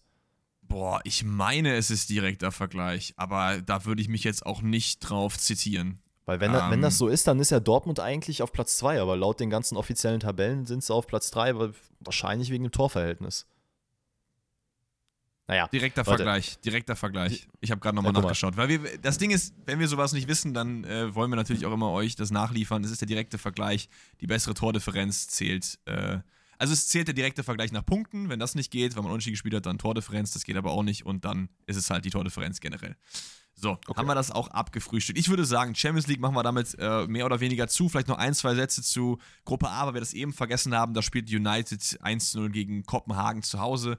Bodenlose Leistung von United. Ich finde es ganz schön, dass da ausreichend Maguire und Onana die beiden Helden waren. Onana, der ja auch sehr oft gescholten, Maguire brauchen wir auch nicht drüber reden, macht das Tor. War, glaube ich, noch kurz zurückgepfiffen not wegen. Abseits, aber war dann doch kein Abseits. Schöne Story, war aber nicht verdient. Also da brodelt es geisteskrank. Natürlich also nicht. über das Spiel gesehen, United nicht gut unterwegs. Ansonsten, ich schaue gerade nochmal über die Ergebnisse durch. Wirklich große Überraschung gab es, glaube ich, nicht. Feyenoord gegen Lazio gewinnt 3-1, richtig, richtig Bock gemacht. Ja, Eine Sache, die ich noch erwähnen muss, die mir aufgefallen ist, ist, dass Porto 4-1 gewonnen hat und da, oh mein Gott, ne, Evan Nilsson hat ein Tor gemacht, leck mich am Brett. ja Ne? das war geil. Also, was das für ein Ding war, dass er von Pepe die, äh, auf der rechten Seite den Ball bekommt und er ihn einfach aus der Drehung direkt Volley reinzieht im ersten Kontakt. Überragendes Ding. Äh, nachdem man auch 1-0 ja hinten lag. Deswegen hat mich das sehr gefreut, dass man da am Ende noch vier Dinger reingeballert hat. Auch da eine Sache ändert sich nie, ne? Marc van Bommel, egal wo er Trainer ist, guckt immer ins Leere, als wüsste er nicht, was, was abgeht, ne? Also der sieht so ratlos aus jedes Mal, wie bei Wolfsburg damals auch. Ich würde aber sagen, Champions League machen wir zu. Wir haben ja auch schon fortgeschrittene Zeit und widmen uns euren Fragen. Und da machen wir die Champions League gar nicht so richtig zu, denn ein, zwei Fragen beziehen sich noch darauf. Denn Konstaki fragt, welches Team ist für euch eigentlich bis jetzt, also Stand heute, die Enttäuschung der CL-Saison? Natürlich können wir das nicht auf die ganze Saison beziehen, weil wir nur die ersten drei Spieltage haben. Aber was ist dein Call, Danny? Ähm, wir haben es gerade angesprochen, AC Mailand zeigt, äh, glaube ich, überhaupt nicht das, was man erwartet hat. Mm, du hast es angesprochen, also zwei Unentschieden, eine Niederlage, keine Tore. Ja. Ist so oder hinkt halt den Erwartungen sehr, sehr stark hinterher. Und eine zweite Mannschaft, die ich hier mit aufgezogen habe, ist tatsächlich Benfica Lissabon, wo man auch dachte, sie würden deutlich besser in der Gruppe performen, ähm, haben es bisher auch nicht geschafft, ein einziges Tor zu schießen, haben vier Gegentore kassiert und drei Niederlagen. Es ist jedes Mal, ein, und es sind ja auch, das muss man jetzt auch fairerweise sagen, die vermeintlich leichtereren Gegner in der Champions League. Es sind alle schwer, versteht uns da nicht falsch, aber mit äh, San Sebastian hatte man sich eigentlich erhofft, dass man da noch gewinnen könnte. Äh, Inter Mailand, gut, das ist natürlich dann nochmal eine andere Größe und RB Salzburg genauso. Ähm, aber, aber gerade ja. wenn man letztes Jahr so krank gut in der CL performt hat, waren die Erwartungen deutlich höher. Ich habe sie ja, meine ich, sogar auch auf zwei gesetzt oder sogar auf eins in mhm. der Gruppe. Deswegen würde ich sogar noch vor AC Milan, weil die sich eben noch zweimal einen äh, Unentschieden geliefert haben, ohne eins zu kassieren, was jetzt könnte man ja so auslegen, dass das okay ist, würde ich sogar eher Benfica als Milan sagen, weil die wirklich komplett sang- und klanglos äh, untergegangen sind. Hast du noch an, andere Teams? Drei Spieltagen. Ähm, ich habe gerade nochmal so durchgeschaut. Man kann natürlich auch so ein bisschen über Union reden, auch wenn man da natürlich war von Anfang an eine schwere Gruppe. Ansonsten hat halt keiner so krank unterperformt, ehrlich gesagt, oder? Also Lazio vielleicht noch? Ja, gut, Aber ich habe Lazio auch auf, tatsächlich auf Platz 3, glaube ich, in ja, meiner okay. Prediction gehabt, deswegen, oder auf Platz 4, dementsprechend gehe ich da jetzt. Und Eidhofen war, glaube ich, eigentlich auch besser bei mir. Ja, ja gut, aber, das die, ist jetzt auch keine sind auch wieder Teams, die haben auch zweimal unentschieden gespielt. Das ist jetzt auch keine Mannschaft, die generell auf 2 oder 1 halt immer ist. So deswegen mhm. äh, passt es, glaube ich, ganz äh, gut. So, weiter geht's mit der Frage von Luca. Und Luca fragt: Nach der Girassi-Verletzung, glaubt ihr, der VfB kann es auch ohne ihn schaffen, weiter oben zu bleiben? Ja, also das haben wir eigentlich am äh, letzten Spieltag gesehen, dass offensichtlich Stuttgart es auch schafft, ohne ihn äh, gut zu performen. Es sind natürlich jetzt so ein bisschen an Dennis Undarf und Silas, die jetzt um, da vorne eher eine Rolle spielen werden. Mhm. Und ich, wir, wir müssen es jetzt nicht nochmal neu thematisieren, dass Führig natürlich auch ein Faktor sein kann ohne Gerassi, gerade wenn er dann halt jemanden hat, den er vorne als Abnehmer nutzen kann. Ich bin mir ziemlich sicher, dass man auch gute Leistungen noch weiterhin zeigen kann. Aber es wird natürlich jetzt deutlich schwerer, weil du einfach diesen Torgarant, den du vorne hast, den hast du jetzt aktuell einfach nicht mehr. Und ähm, es ist, glaube ich, so ein bisschen das, was auch, ja, sagen wir mal, die sogenannten Expertinnen und Experten gesagt haben. Es wird halt irgendwann diesen Einbruch geben, ob es der bei Gerassi persönlich ist oder eben eine Verletzung wie jetzt das ist wahrscheinlich dann jetzt gerade eingetroffen. Er wird jetzt einige Wochen fehlen, das hatten wir auch schon gesagt. Nichtsdestotrotz glaube ich jetzt nicht, dass Stuttgart krank einbrechen wird, ähm, sondern er wird ziemlich sicher auch versuchen, irgendwie so nah wie möglich unten ein Ticket zu bekommen und die Leute anzufeuern, was das Zeug hält. Dementsprechend glaube ich jetzt nicht, dass man auf Platz 16 abrutschen wird. Nee, das, das glaube ich auch nicht, zumal es ja nur eine kleinere Muskelgeschichte ist. Ich denke, die nächsten zwei Spiele wird er wahrscheinlich verpassen, aber dann nach drei Wochen ist er wahrscheinlich wieder gegen Dortmund fit. Da würde man ihn wahrscheinlich auch am ehesten brauchen. Ich habe gerade mal geschaut, gegen wen man spielt. Man spielt halt gegen Heidenheim und Hoffenheim. Das sind jetzt auch nicht die hochkarätigsten Gegner in der Liga. Das kann man auch ohne den Girassi äh, durchaus hinbekommen. Und ich habe es ja auch schon öfter erwähnt, wie Danny natürlich auch. Stuttgart ist nicht Girassi, Stuttgart ist Zusammenhalt, Stuttgart ist Höhnes super Taktik, der sie immer in jedem Spieltag sehr, sehr gut einstellt. Stuttgart ist ein Chris Führig, ist ein Silas, ist aber auch ein Angelo Stiller, ist auch ein Waldemar Anton, der finde ich eine sehr, sehr gute Leistung bringt und vor allen Dingen auch ein sicherer Rückhalt endlich mal in Alexander Nübel. Deswegen, wenn eine dieser äh, Säulen halt kurzfristig ausfällt, ist das durchaus in Ordnung und deswegen gehe ich da auch mit. Ja, Luca, es geht auch ohne Girassi. Weiter geht's dann mit der Frage von Matti und Matti fragt, findet ihr, es ist aktuell zu viel Fußball? Finden wir das denn? Also ich muss sagen, ich kann immer meine Meinung von, von vorne weg sagen. Mhm. Haben wir natürlich auch schon mal drüber geredet, aber ich würde schon mit Ja gehen. Also wir haben schon öfter gesagt, es gibt einfach so enorm viele Wettbewerbe. Es gibt vor allen Dingen auch viele Reisen, die nicht nötig sind. Wir hatten die USA-Reisedebatte. Wir haben jetzt mittlerweile eine dritte europäische Liga, die Conference League seit vier Jahren, drei Jahren, irgendwie sowas. Also auf jeden Fall noch nicht so super lange. Es gibt die Nations League. Es gibt hier Freundschaftsspiele gegen Oman und hast du nicht gesehen.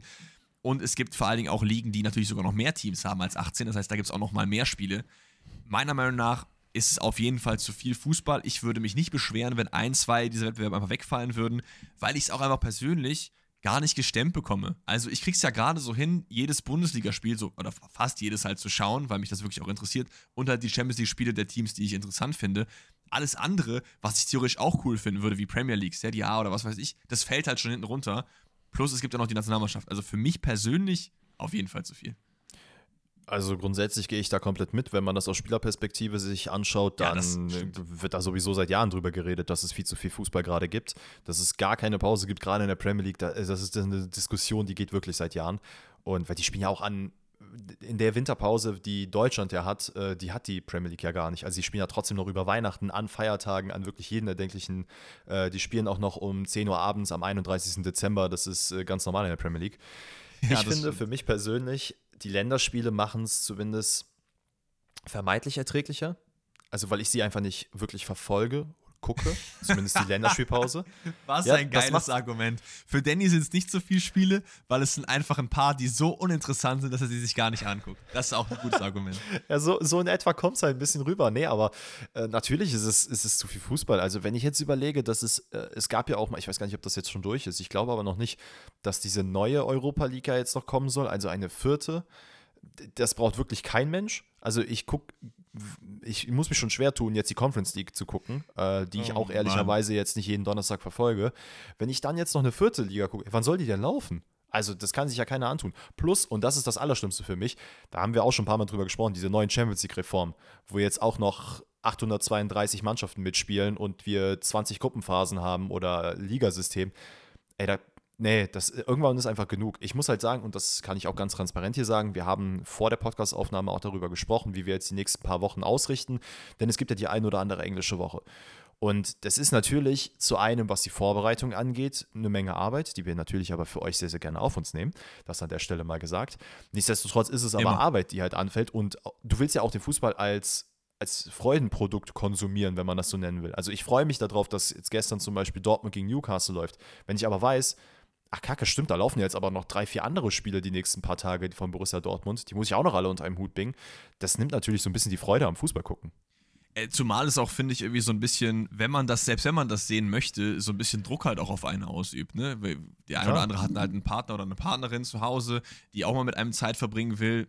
Wir alle haben irgendwie mehr oder weniger Jobs, ob es jetzt bei dem einen oder anderen Jüngeren wie Schule ist oder halt der andere der normale Arbeitsalltag so du hast halt nur 24 Stunden und wenn dann jeden Tag wirklich, du kannst ja jeden Tag Fußball schauen, außer montags, das ist ja Gott sei Dank nicht mehr so, da gibt es ja keine Montagsspiele mehr, aber ich glaube, da spielt sogar Frauen-Bundesliga montags.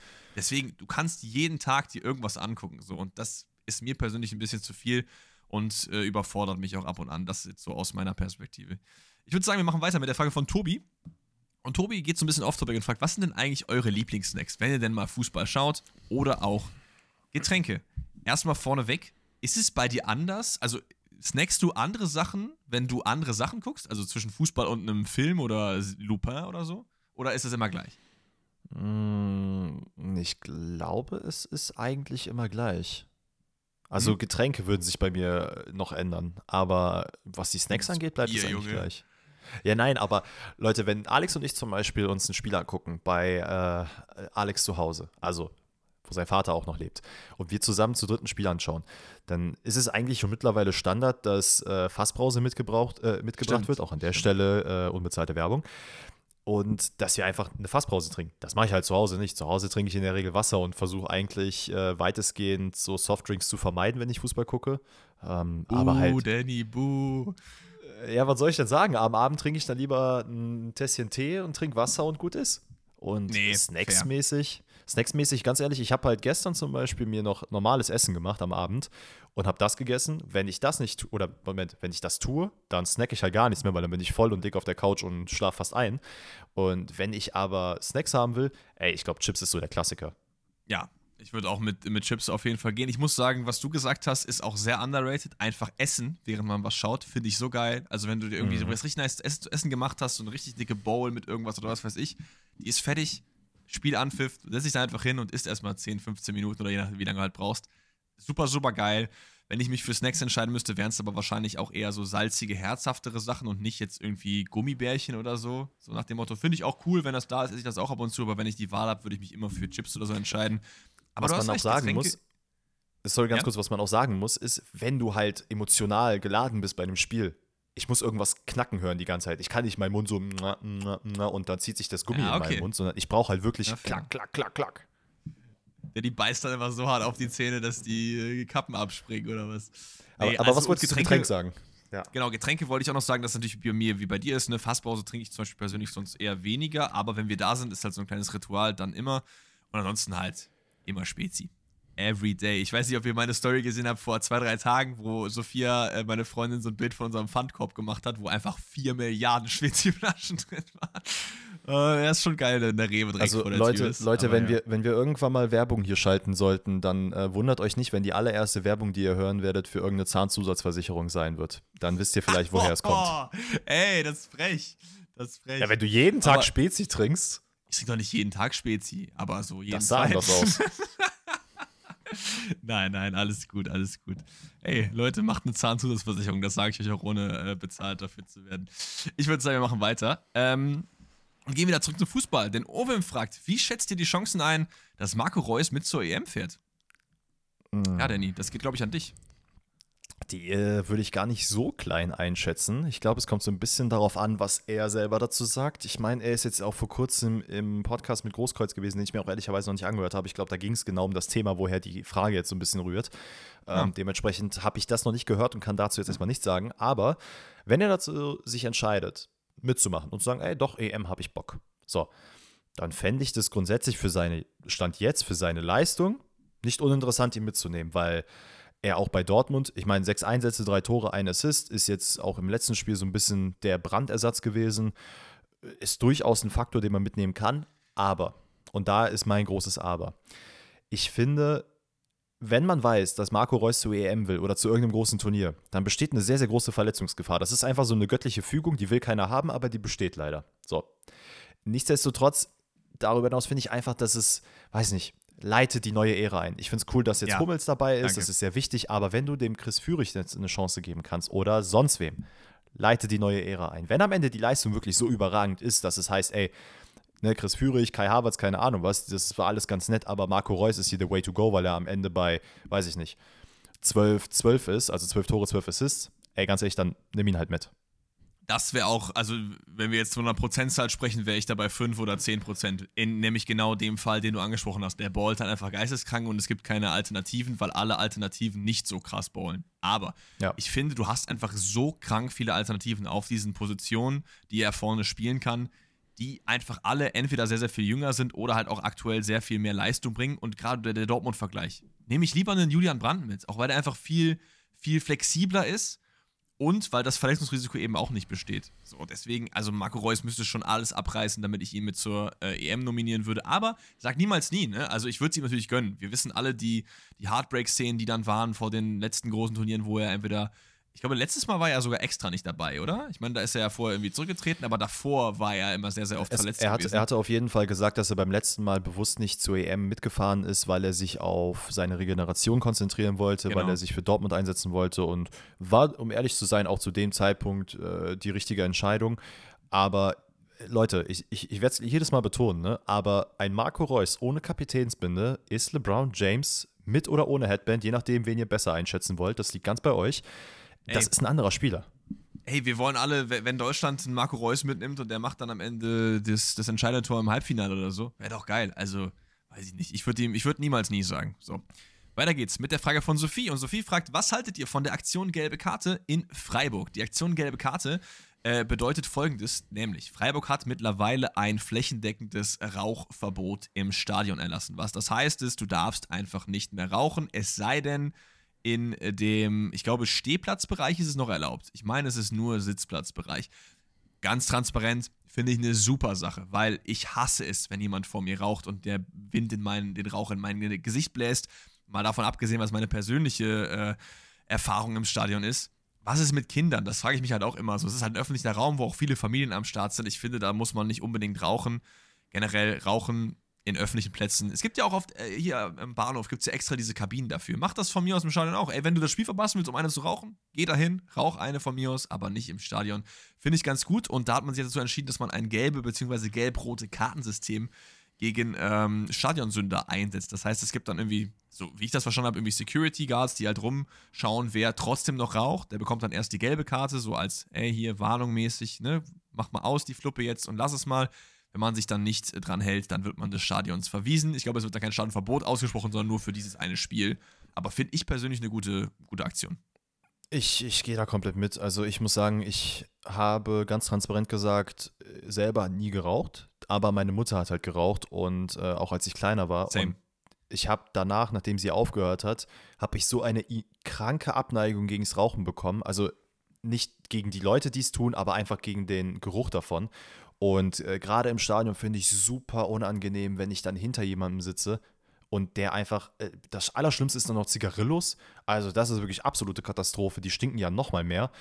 Ich finde, es ist genau richtig, solche Aktionen einzuführen. Ich bin am Ende sehr gespannt, was die Umsetzbarkeit angeht und inwiefern das, das tatsächlich ja. bestraft wird. Sollte es wirklich gut bestraft werden können, dann finde ich, dann sollte das in jedem Stadion stattfinden. Und eigentlich bin ich mir auch ziemlich sicher, gab es doch auch mal von der UEFA, meine ich, eine, ähm, eine, Initiative, wo es hieß, generell nicht rauchen im Stadion, weil eben Leute um einen herum sind und auch Spieler das riechen, also das wurde so ein riesen Film dafür aufgezogen hat, offensichtlich gar nicht funktioniert. Ähm, ich finde auch, dass gerade bei Kindern ist das richtig eklig, aber das scheint ja auch Leute nicht zu jucken, wenn sie dann einfach vor ihren Kindern rauchen, offensichtlich bei meiner Mutter. Ja. ja wobei meine Mutter damals nicht vor mir geraucht, sondern die ist immer auf den Balkon gegangen.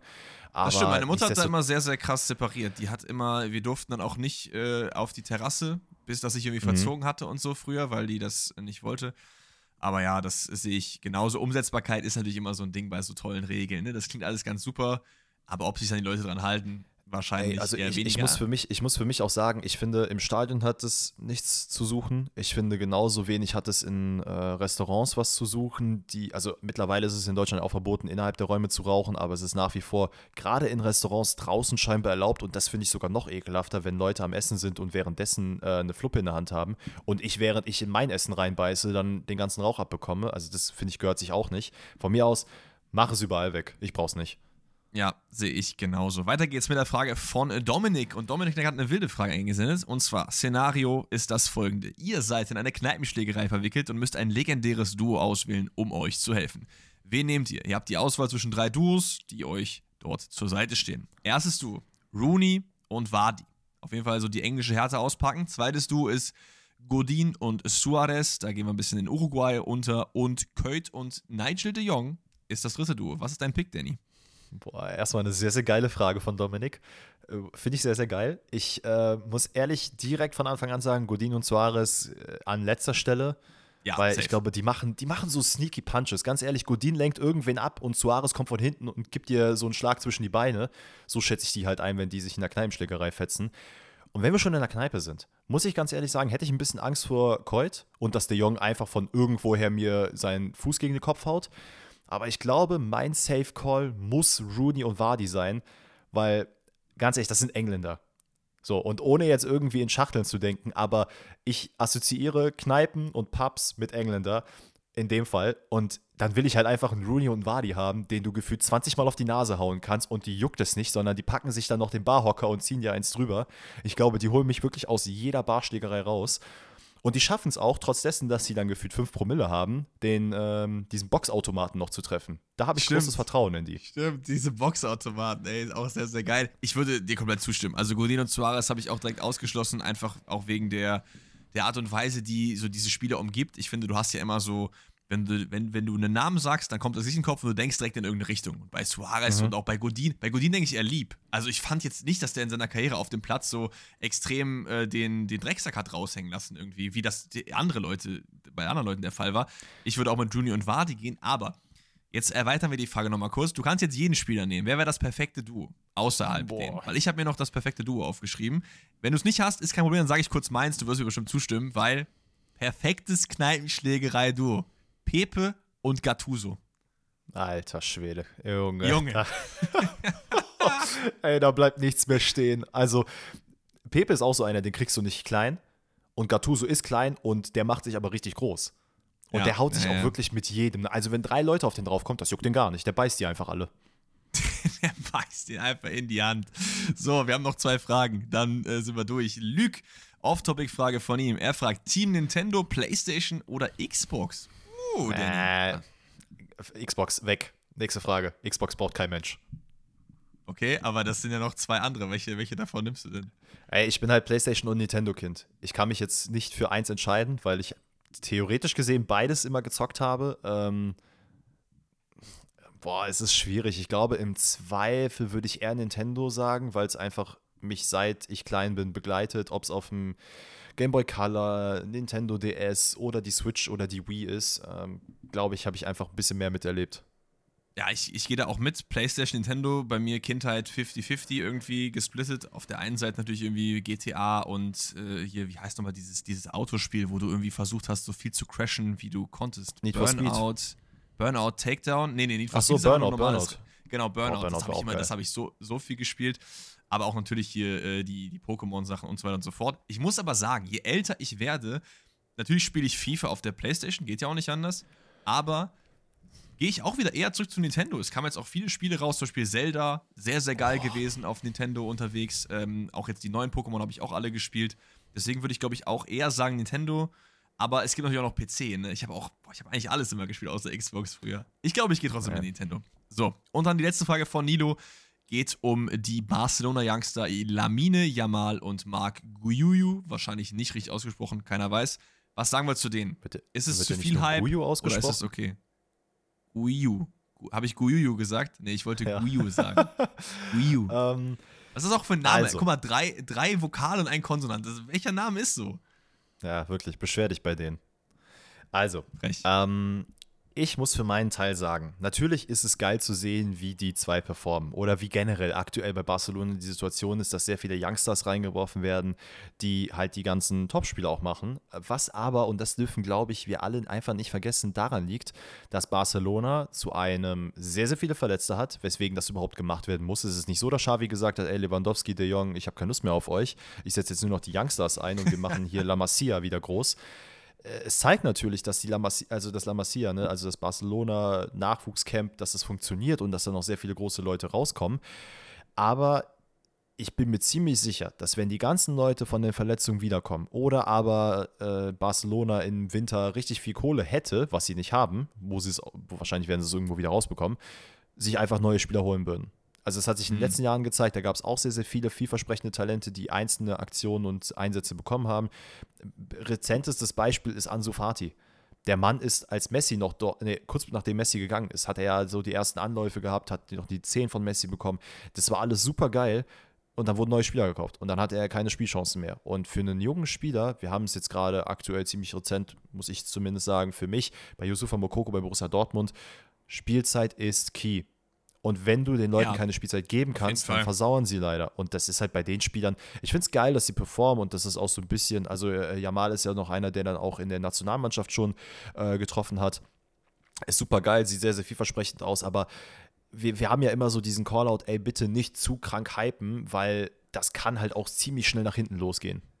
Ja, ja, absolut. Ähm, ich muss sagen, ich finde es irgendwie immer wieder wild zu sehen, dass die anscheinend irgendwie so eine Fabrik irgendwo stehen haben, wo die diese Leute irgendwie herkriegen, weil die jedes Jahr kommen so zwei, drei, wo man sagt, hey, hast du den gesehen? Der ist ja geisteskrank, macht ein Spiel, trifft direkt, Assist, links und rechts. Aber, ähm, und das ist der letzte Punkt, den die angesprochen hat, es ist mir manchmal ein bisschen zu viel Hype und wir haben ja auch schon mal, meine ich, eine ganze oder eine halbe Folge irgendwie gemacht, dass wir es auch finden, dass es zu früh ist, wie früh mittlerweile Leute in den Profifußball überhaupt reinkommen, dass teilweise irgendwo auf der Welt 15-Jährige ihr Profidebüt geben, teilweise sogar äh, gerade erst 15 geworden so. Das ist einfach ein bisschen zu früh. Ich meine, das sind jetzt die beiden hier nicht, aber auch der Hype, du hast es angesprochen. Ich glaube, Guyo hatte vor seinem Treffer irgendwie 40.000 Instagram-Follower. Follower. Was schätzt du, wo er jetzt ist? 5 Millionen. Nee, eine Million. Aber das finde Ja, ich trotzdem geisteskrank. Also innerhalb von zwei, drei, vier Tagen, nachdem er dieses Tor gemacht hat, so. Und das, kann, das verändert schon Leute, glaube ich. Ich kann es nicht aus Erfahrung sagen, aber ich glaube, das verändert Leute. Gerade wenn man halt so jung ist und deswegen mahnen wir da natürlich Ey, auch immer. I, I mean, die. Erwartung geht ja auch einfach extrem hoch. Wenn Ja, du siehst, voll. plötzlich folgen dir viele Leute und du hast gut performt und deine Eltern haben es gesehen und plötzlich sind alle so, ah, ja, ey, krass, okay, was kommt denn als nächstes? Kriegt er noch mehr Spielzeit, kriegt er noch mehr Spielzeit? Und das Schlimme ist dann einfach, wenn es dann mal nicht läuft, was ja in so einem Alter auch vollkommen normal ist oder generell im Fußball. Es kann ja passieren, dass man mal so Flauten hat. Und wie gesagt, hört euch gerne mal die Nachwuchsfolge an. Da haben wir nämlich äh, explizit darüber gesprochen, was passieren kann und das halt mal auch in Profimannschaften aussortiert wird, weil man eben in einem sehr, sehr jungen Alter einfach dann nicht performt, wie man sich erhofft hat oder wie man es in den ersten zwei Spielen gezeigt hat. Ja, und dann heißt es wieder so, äh, Lamin und Marc Wer? So, das kann halt passieren. Ja, und damit kann halt nicht jeder umgehen. Ne? Wir kennen alle die Stories von irgendwelchen Leuten, die dann immer weiter leider abgestürzt sind, weil sie eben äh, oft zu overhyped wurden und dann den Weg nicht mehr in die Normalität zurückgefunden haben. Ich würde aber sagen, wir finden den Weg zurück in die Normalität, denn wir sind wieder über einer Stunde. Das freut natürlich unsere Zuhörerinnen und Zuhörer. Das liegt aber auch vor allen Dingen daran, dass ihr so viele tolle Fragen eingeschickt habt. Vielen lieben Dank nochmal dafür. Wir hören uns dann wieder am Montag mit dem Bundesrückblick 9. Spieltag. Da sind Danny und ich wieder zusammen versammelt in seiner Küche, wieder mit Bundesliga und vor allen Dingen auch mit Rätseln. Ansonsten, wenn du nichts mehr hast, von mir war's das. Vielen lieben Dank fürs Einschalten und bis zum nächsten Mal. Tschüssel.